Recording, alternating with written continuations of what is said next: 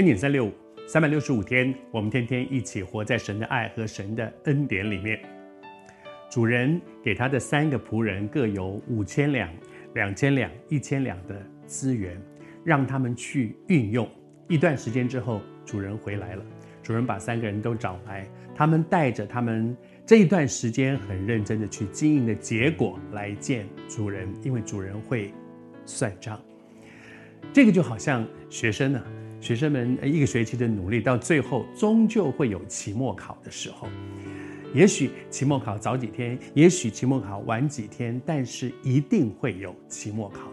问题是，作为一个学生，我有没有预备好去面对最后的那个期末考呢？这三个仆人也在面对，他有没有预备好去面见他的主人呢？第一个人。他拿了五千两，因为主人看他非常有能力，所以更多的资源放在他的手上。然后他很认真、很殷勤的工作，带着五千两他原来的本钱跟后面赚来的五千两，哇，拿了这么多回来，主人很开心。主人跟他说：“好，好，将来有一天我们都会再见到主的。当基督再来的时候，他会怎么说我呢？”我也常常在想说，他会怎么看我的教会呢？他会怎么看你呢？他会怎么样看你的家、你的教会？我多么渴望到那一天，主也说：“寇绍恩，好。”而不是“寇绍恩，你啊，不知道上帝怎么说我。”但是我们好好的努力，现在预备将来会见主。主人到底给他的评断是什么呢？哇，赚了！一万太棒了，不是？主人不是用业绩、业绩的那个结果的那个数字来评断这个人。他说：“你这又良善又忠心的仆人。”主人用两个方面来评断这个仆人到底做得好不好。一个叫做良善，一个叫忠心。忠心是使命必达。你交给我的那个那个使命，我认真，再困难我也要让，我也要做下，使命必达，叫做忠心。而另外一方面呢，是良善。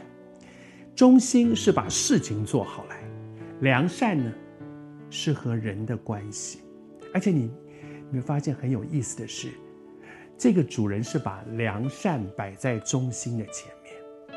这一段经文告诉我们说，这个主人的价值观。对这个主人而言，什么是重要的？什么是次要的？什么摆在前面？什么摆在后面？什么是他评分的标准？有一天，我们也要站在基督台前，上帝也要为我们的一生评分。什么是我可以带到上帝面前的呢？哪些东西是他在乎的呢？他在乎我们的跟人的关系，他在乎我们有把事情忠心的做好来。他不要我们，只是很忠心，结果伤了一堆人，伤了童工。我自己的服饰里面，其实最害怕的就是一个事工，大家很辛苦去做完了，哇，很开心。然后有一群同工跟我讲说：“我不做了，以后我不做了，这次到此到此为止了。”伤了童工，我也求主今天对我说，也对你说，我们的服饰，上帝在乎什么呢？忠心把事情做完。但是在更前面的是，我们有没有去成全人，还是伤了别人？